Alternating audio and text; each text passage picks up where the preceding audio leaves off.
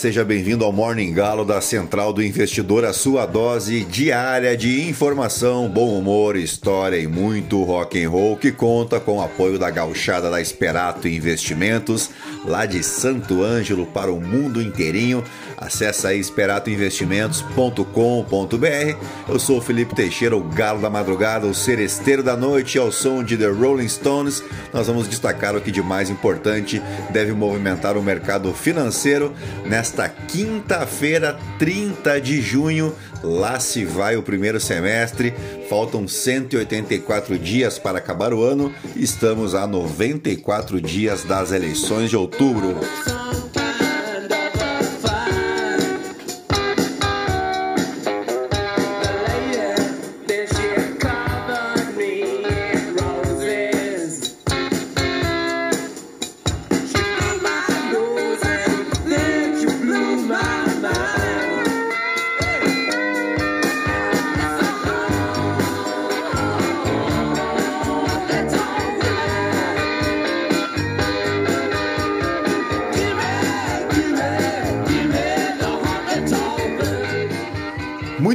São 4 horas e 55 minutos, 15 graus aqui em Itapema. Hoje é Dia Internacional do Asteroide, rapaz, uma data internacional estabelecida por uma Assembleia Geral da ONU e que se destina a alertar a comunidade planetária sobre a ameaça de um impacto catastrófico por um asteroide, o que convenhamos, dependendo de onde cair, não seria de todo mal, não é verdade? A data lembra o episódio ocorrido na Sibéria no dia 30 de junho de 1908, conhecido como evento Tunguska, que destruiu 80 milhões de árvores em uma área de 2 quilômetros quadrados. E segundo os especialistas, é mais fácil você morrer atingido por um asteroide do que por um ataque de tubarões, né? Reza a lenda. Hoje também é Dia Internacional do Profissional em Biotecnologia, Dia da Mídia Social. Aqui no Brasil é Dia do Caminhoneiro no estado de São Paulo e Dia da Emancipação de Porto Seguro, lá no sul da Bahia, onde oficialmente chegaram os primeiros navegadores portugueses. Você sabe, né? Em 22 de abril de 1500, quando o seu Pedro Álvares Cabral avistou terra firme após ter deixado a costa africana cerca de um mês antes. O lugar avistado foi o Monte Pascoal, que fica a 62 quilômetros ao sul de Porto Seguro. E o vilarejo que deu origem ao município de Porto Seguro foi fundado em 1535, está tombado em quase sua totalidade pelo patrimônio histórico, não sendo permitido, por exemplo, a construção de prédios altos com mais de dois andares. Hoje também é Dia Nacional do Bumba Meu Boi, um outro patrimônio cultural do Brasil, uma manifestação cultural que une em seus rituais o lúdico e religioso, né? As danças africanas com toda a religiosidade católica e assim uma das principais manifestações populares praticadas aqui no Brasil.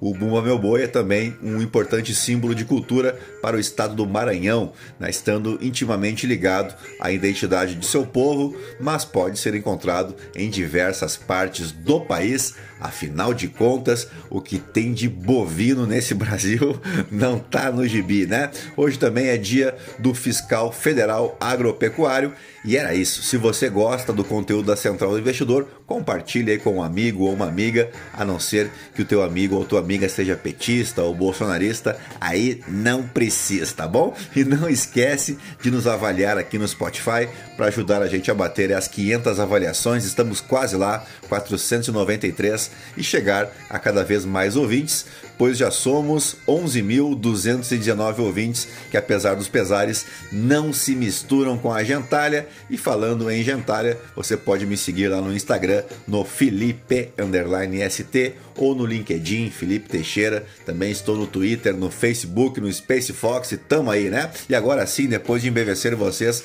com tanto conhecimento, vamos direto ao que interessa, ao som de Little Richard. Vamos operar, minha gente.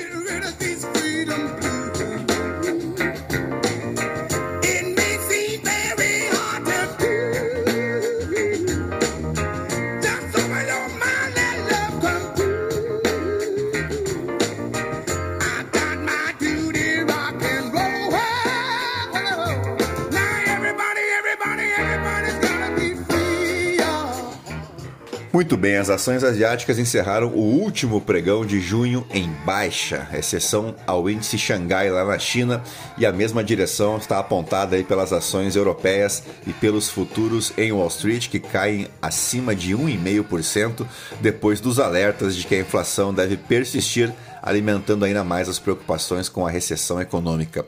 O Stocks Europe 600 vai caindo cerca de 1,6% em Londres, contabilizando perdas de 16% ao longo de 2022 neste último dia aí do primeiro semestre. O índice MSCI de ações da região lá da Ásia e do Pacífico caiu pelo segundo dia e deve terminar o seu quarto trimestre consecutivo no vermelho.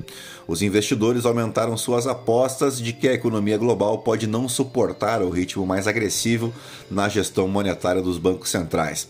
O presidente do Federal Reserve, Jerome Powell, e seus colegas na Europa e no Reino Unido alertaram que a inflação deve ser mais duradoura em reunião do Fórum Anual do Banco Central Europeu que ocorre em Portugal. A visão de que os bancos centrais precisam agir rápido nas taxas porque julgaram mal a inflação agitou os mercados esse ano, com as ações globais prestes a fechar o seu pior trimestre desde os três meses encerrados lá em março de 2020, quando a coisa foi pro vinagre. Bueno, por aqui o presidente do Senado, Rodrigo Pacheco, indicou que deve mesmo autorizar a instalação da comissão parlamentar de inquérito, a CPI do Ministério da Educação, mas, porém, entretanto, todavia, ele avalia ampliar o escopo da investigação para incluir a apuração sobre obras inacabadas nos governos petistas, como pediu a base do governo do presidente Jair Bolsonaro. O assunto foi discutido em reuniões com integrantes da oposição e também da base governista nesta quarta-feira. Pacheco prometeu avaliar o pedido da CPI do MEC e os requerimentos apresentados pela ala governista sobre obras inacabadas, narcotráfico em fronteiras e atuação de organizações não governamentais na Amazônia. A decisão deve ser discutida por Pacheco com líderes no início da próxima semana. Abre aspas, o fato é que, havendo fato determinado, assinaturas há uma tendência, obviamente, que exista a comissão parlamentar de inquérito, diz Pacheco ao destacar que o pedido da CPI não ficará na gaveta. Abre aspas novamente, não há nenhuma intenção de proteger ou perseguir ou oposição Uh, ou o governo, né? Afirmou aí o Pacheco. E agora, ao som de John Bon Jovi, vamos fazer os destaques e as principais manchetes dos portais de notícia no Brasil e no mundo.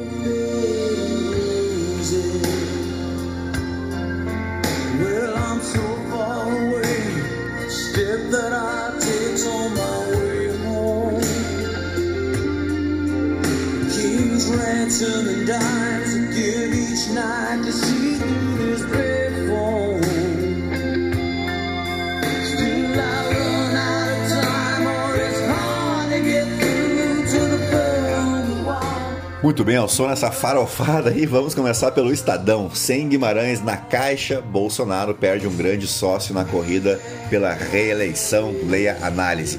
Caixa informa que recebeu relatos de assédio por meio de canal de denúncias. Quem é Daniela Marques, que vai assumir a Caixa no lugar de Pedro Guimarães. Guimarães pede demissão após denúncias de assédio. Daniela Marques assume a Caixa. Com Pedro Guimarães, Caixa liberou crédito enquanto concorrentes fecharam a torneira. Vamos adiante. Em São Paulo, Haddad perde espaço na capital e Garcia, né, o Rodrigo Garcia, avança no interior ao longo dos anos. Pacheco avalia juntar CPI do MEC com investigação governista. Oposição protesta. Putin promete resposta se OTAN expandir estrutura para Suécia e Finlândia. Se a esquerda voltar ao poder, nunca mais vai sair, diz Bolsonaro à TV dos Estados Unidos, ele que tem feito de tudo para também nunca mais sair do poder. Registre-se. Uh, Ming, série de Laurentino Gomes ajuda a entender o Brasil como ele é. O livro expõe como elite se articulou para evitar revoltas da população escravizada. Torcedor do Cerro faz gesto racista e Palmeiras cobra punição. Basta, veja vídeo. E aliás, basta mesmo, né? Agora virou moda na Taça Libertadores da América os torcedores imitar macaco, fazer gesto nazista. Mas o que, que é isso, companheiro, né? Vamos para a Folha de São Paulo. Campanha de Bolsonaro deixa tema da corrupção em segundo plano após escândalo no MEC. Brasil é o terceiro país que mais cai em ranking de liberdade de expressão. Arthur Duval é agredido por ex-deputado no Paraná, o glorioso Mamãe Falei, né? Estado de emergência, por que PEC libera gastos em ano eleitoral é tão polêmica? Bolsonaro, Lula e Ciro, no mesmo dia, em Salvador, ligam alerta para a segurança. Dom Phillips e Bruno Pereira serão homenageados em cerimônia em São Paulo. Censo, veja perguntas dos questionários e como a pesquisa será aplicada. Após saída de Guimarães, Caixa diz que Corregedoria apura caso de assédio. O seu Pedro Guimarães, que agora parece que era conhecido como Pedro Maluco, né? E já aprontava na sua carreira pregressa aí no Santander, no BTG. Tudo né, como manda o bom conservador, né? Com Deus no comando, em nome de Jesus. E importunando a mulherada desde sei lá quando, né? STJ julgará recurso contra Eduardo Bolsonaro por fake news sobre Marisa Letícia. Ah, vamos para o valor econômico agora. Pedro Guimarães entrega a Bolsonaro carta e pedido de demissão da presidência da Caixa. Leia íntegra. Daniela Marques é a nova presidente da Caixa. Pacheco adia votação de PEC dos combustíveis. Santander processa grupo da Buritirama em quase 500 milhões de reais. Comissão aprova a LDO de 2023 e mantém emenda de, do relator como impositiva. Plano Safra 2022-23 passa de 340 bilhões e bate recorde. Vamos de O Globo agora. CPI do MEC, governo e oposição vão dividir forças. Veja quem deve fazer parte da comissão. Shake das criptomoedas. Vídeo em lancha mostra intimidade com Sasha. Meu Deus. Caixa admite ter recebido denúncias de casos de assédio. Bolsonaro usará emergência para gastar sem contenção. Assédio, discurso nazista e ataques ao STF. Relembre. Tesouro diz que não haverá aumento do vale alimentação. Criptomoedas, um dos maiores fundos do mundo, vai à falência. Novo estudo identifica quem tem maior risco para Covid longa. Vamos do, de Poder 360 agora. Daniela Marques é nomeada presidente da Caixa. A AGU pede 30 dias para analisar acordos sobre ICMS. Senado adia a votação da PEC que amplia Auxílio Brasil. Governo federal lança plano safra 36% maior que o anterior. Poder 360 e Indústria da Saúde debatem futuro do setor no país. Vamos de Portal Metrópolis. Bolsonaro exonera Pedro Guimarães, Daniela Marques assume a Caixa. Exclusivo, funcionárias denunciam o presidente da Caixa por assédio sexual. Matéria completa aqui do Rodrigo Rangel, onde são relatados né, os diversos casos de assédio sexual cometidos pelo seu Pedro maluco. Que beleza, né? Uh, caso MEC, STF envia a PGR quarto pedido para investigar Bolsonaro. Covid, média móvel de mortes no país tem alta de 51% em duas semanas. Por eleições, governo pede a órgãos oficiais que ocultem redes sociais. Vamos para o The New York Times agora. Nos estados que proíbem o aborto, uma batalha pela sua aplicação. No The Washington Post, vamos carregar aqui. Parlamentares anti-aborto querem impedir que pacientes cruzem fronteiras estaduais. E para a gente fechar os destaques internacionais, vamos de Financial Times.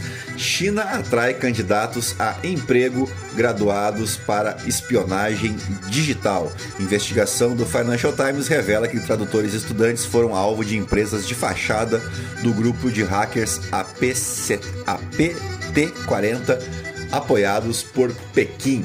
E agora vamos direto aí para os nossos fatos históricos deste 30 de junho, que marca o aniversário de Michael Fred Phelps II, nadador que conquistou 37 recordes mundiais e de 8 medalhas de ouro olímpicas em uma única edição, feito esse realizado nos Jogos de Pequim, lá na China, em agosto de 2008. E diante dos seus resultados, Michael Phelps superou as 7 medalhas de ouro do compatriota Mark Spitz conquistados nos Jogos de Munique em 72. ao obter a sua 19 medalha olímpica nos Jogos de Londres de 2012, ele se tornou o atleta mais medalhoso, né, mais vitorioso da história dos Jogos Olímpicos. Ao ganhar a prova de 200 metros uh, nos Jogos Olímpicos de 2012, ele tornou-se o primeiro nadador do mundo a conquistar o título olímpico por três vezes consecutivas na mesma especialidade. E o cara parece mesmo ter nascido para isso. Quer ver só?